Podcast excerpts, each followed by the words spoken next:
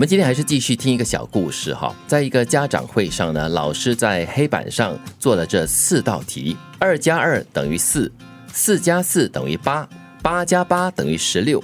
九加九等于二十。老师，你错了啊！你看，这家长开始出声了。老师呢，这个时候呢，就转过身来，慢慢的说道：“嗯，是的，是的，是的，大家看得很清楚，这道题是算错了，可是前面我算对了三道题。”为什么没有人夸奖我，而只是看到我算错的一道题呢？这就是人呐！啊，这个是家长在说话吗？好好的不用讲啊，坏的当然要先点出来呀。哦，好，现在这个老师呢又接着意味深长的说了：家长们，教育的真谛不在于发现孩子错误的地方，而是赏识他们做的对的地方。家长现在有什么话想说的吗？说得好，老师，马上变调来，鼓励，掌声鼓励，马上就这样画过来哇，好厉害哦！这个叫协商啊，我接受他的诚意。哇，如果全天下的人都那么好协商的话，那是天下天下太平了，真的是哦。不过老实说啊，这个小故事也真的是说到一个重点，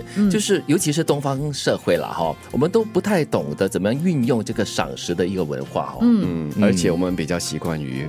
把一个人的错误啊、缺点的放大啊，对，那么其他的就当做理所当然的。你做对，应该是这样子的；你好，本来就应该是这样子。我们太善于批判，不懂得如何去赞赏。批判比较容易啊，嗯，因为觉得赞赏，你首先自己要有高度，嗯，你没有高度的话，你大概没有办法称赞别人啊。而且也看这个社会的文化，嗯，如果大家都在看你的错误的话，以致整个社会是步步为营的，对，小心翼翼的做任何一件事情，可能你之前累积了九十九件好事，但是就是那么一件，对，就玷污了你所有，或者是完全抹杀了你之前所做的九十九件好事和对事。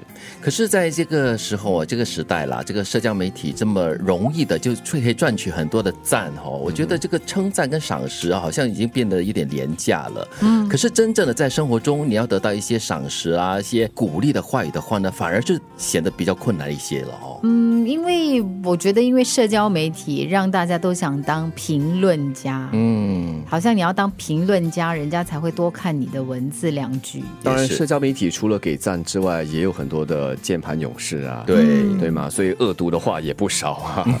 对，不过随意的按赞这件事情是不是有意义？这个因人而异啦，每个人的看法不一样嘛。对啦，嗯。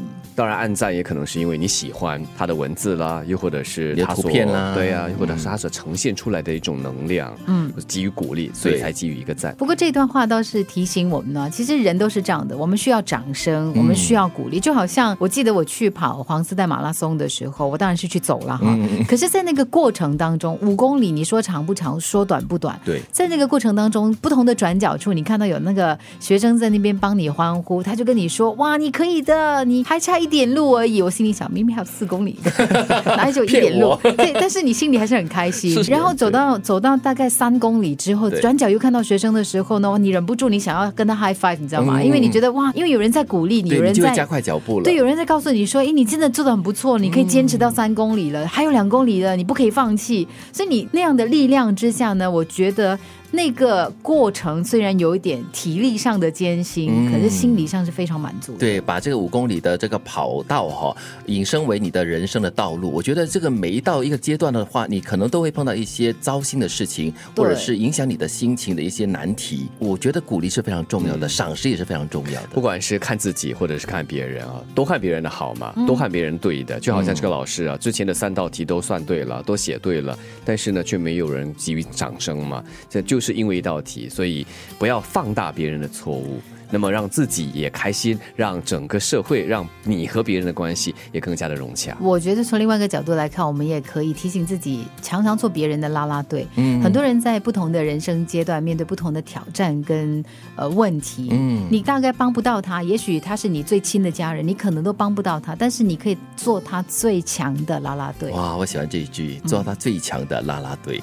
教育的真谛不在于发现孩子错误之处，而是赏识他们做的对的地方。做人也是这样，你对他百次好，也许他忘记了；一次不顺心，也许会抹杀所有。这就是一百减一等于零的人性道理。